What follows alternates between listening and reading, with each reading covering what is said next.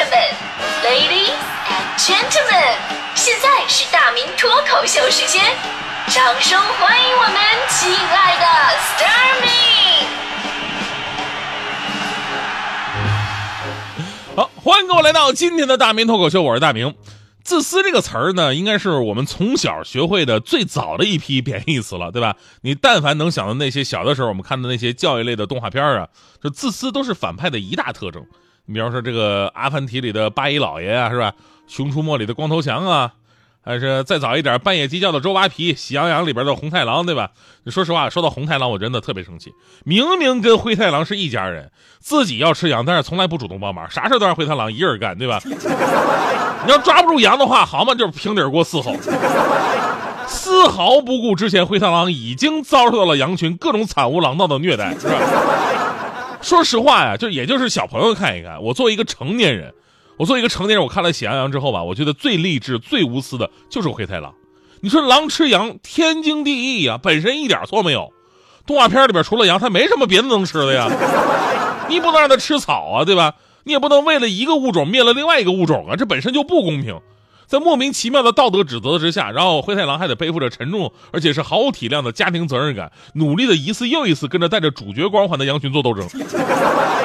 明知每一次的结果不是死在对手手上，就是死在队友的手上，还得是一遍一遍的前赴后继大喊着“我会回来的 ”。所以呢，这个动画片啊，真正的正面人物，我觉得应该就是灰太狼。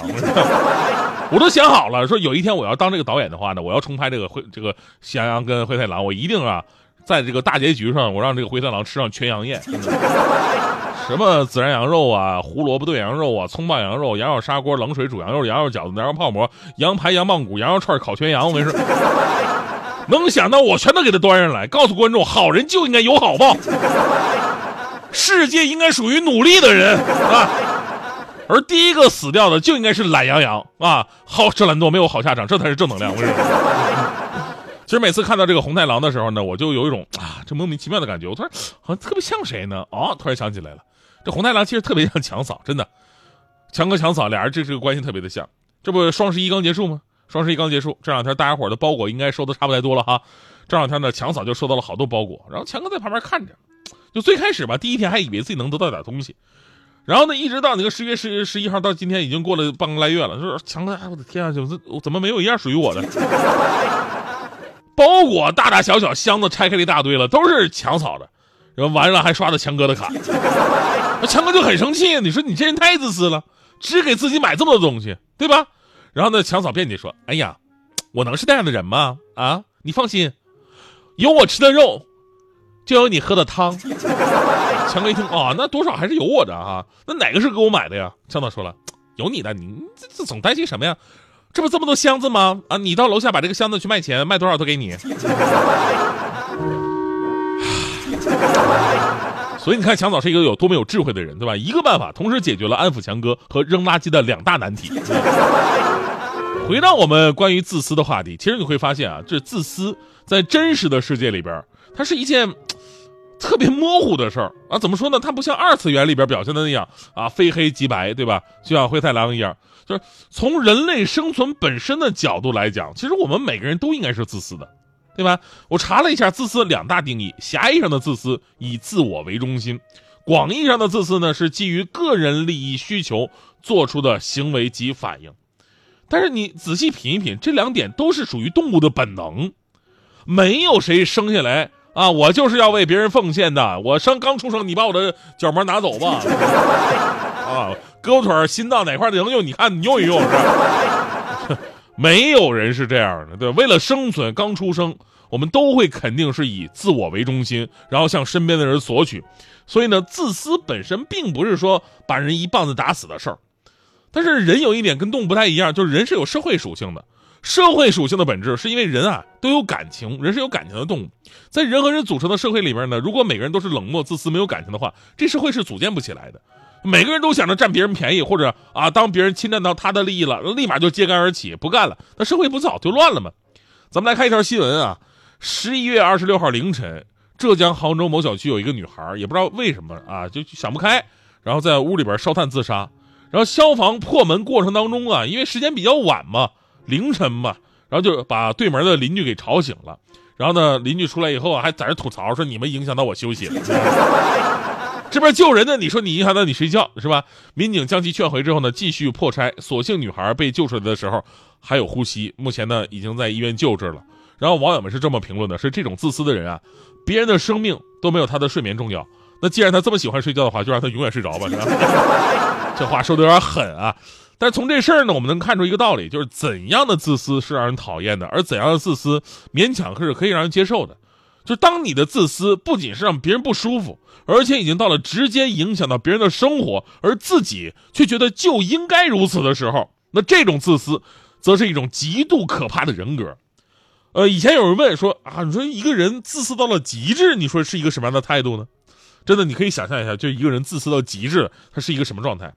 然后有人是这么回答，我觉得说的特别好，就自私到极致，就是认为无私奉献这种精神是值得宣扬的 啊，哎，认为互相谦让是非常美好的，认为怜悯同行是非常自然的，认为帮助别人是快乐自己的，然后用这种标准去要求别人。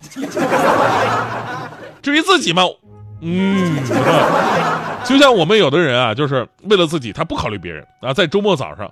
别人睡觉的时候，自己在家里边叮了咣啷在那装修，这本身一种是一种自私的行为，对吧？而自私到极致的人呢，啊，就不仅是一点亏欠的心理都没有啊，而且呢，别人投诉他的时候，他还会这么想：最讨厌那些自私的邻居，周末一大早明知道我要装修，他还在那睡觉，睡什么睡都起来嗨啊！所以呢，自私虽然说是人类的本能之一，但是感情也是一种本能。一个内心健康的人，就会很好的把自私跟感情结合到一起。感情会带给人同情心呐、怜悯心呐、亲情、爱情、友情等等等等。所以在自私的本能之下，用感情来告诉自己，要懂得什么是付出，什么是舍得，什么是风险，呃，什么是奉献啊？我是说错了，呃，这才是真正的伟大，对吧？这一点呢，我在强哥上就看到了很多闪光点，就是虽然。强嫂吧，有的时候对强哥很抠门，但强哥有一点不太记仇啊。他就毕竟自己媳妇儿啊，强哥就是特别惯着强嫂啊。强哥对媳妇儿特别好，你比方说女人喜欢化妆品，那强哥总是给强嫂买，而且都买名牌，都买名牌。我问强哥，你为什么这么惯着媳妇儿呢？那强嫂对你都这么抠门了？强哥说，现在吧，你嫂子总让我啊，跟她表达爱意的时候，让我亲她，你知道吗？你说有的时候亲嘴吧，化妆品的味儿都是口红。亲脸吧，都是粉底味儿，就连亲个眼睛都是睫毛膏的味儿，还有眼影。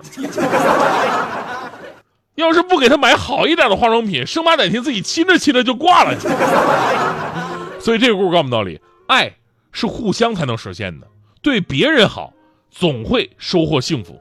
但，这个好啊，咱们也得说是真心实意的，你不能嘴上说说。就像很多领导啊，为了让你多干活啊，总说单位就是你们的家呀，然后员工犯错了，立马给你开除家门。所以呢，真的挺心寒。用着你的时候，这是你们的家呀，不用让你们了。你以为这是你们家呀？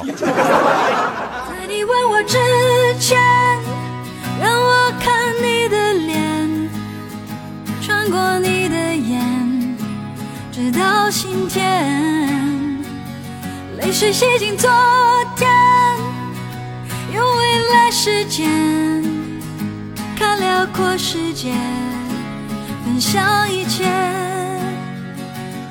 关于爱，